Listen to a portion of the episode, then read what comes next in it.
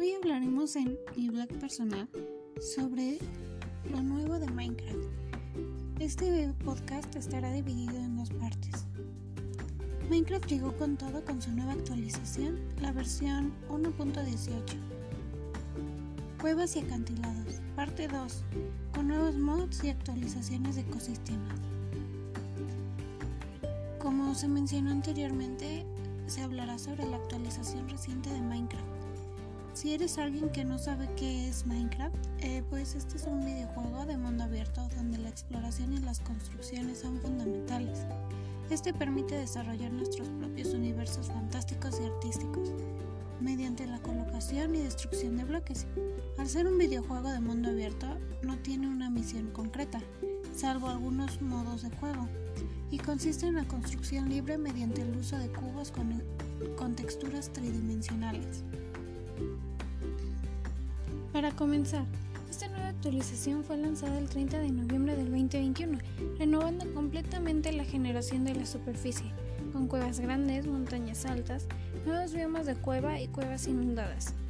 Si eres amante de Minecraft y llevas jugándolo desde hace tiempo, sabrás que en la versión anterior se contaban con 258 bloques de altura máximos y con esta nueva actualización se ha aumentado esta altura hasta los 319 bloques.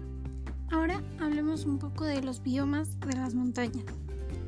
Con esta actualización llegaron 6 subbiomas de montañas, entre los cuales se encuentran el Prado, que se va a caracterizar por ser lugares llenos de césped y de bloques de pasto y van a estar repletos de flores.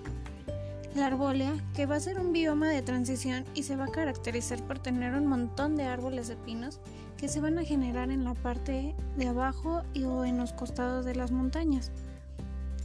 Las pistas de nieve van a generarse en las partes laterales de las montañas y cuentan con nieves movedizas y en este bioma se van a generar muchas cabras. Picos irregulares.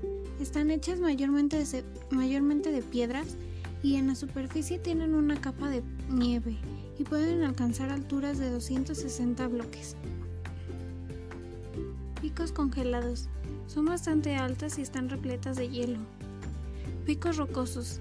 Están completamente hechas de piedras. Pueden tener zonas planas o picudas y solo se genera en junglas y sabanas. Cuenta con unos parches o líneas de calcita. Ahora hablemos un poco sobre los biomas de cuevas. Ahora encontrarás amatista a partir de la capa Y30 hacia abajo. Una de las actualizaciones más importantes es que en actualizaciones anteriores nuestra capa más baja era Y0. Ahora con esta nueva actualización llegará hasta el Y-64. Dentro de las cuevas encontrarás acuíferos de agua y de lava que se encontrarán en diferentes niveles.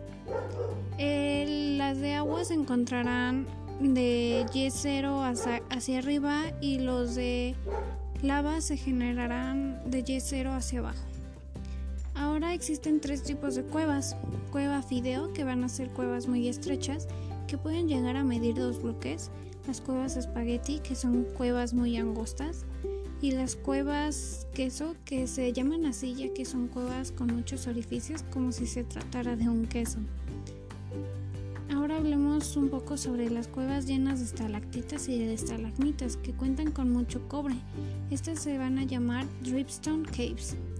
Y también creo que todo el mundo llevamos esperándolas, las Lush Caves, que están repletas de musgos, pasto, valles luminosas que puedes llegar a comer y sobre todo aquí se van a spawnear los ajolotes e incluso peces tropicales nadando en estos biomas.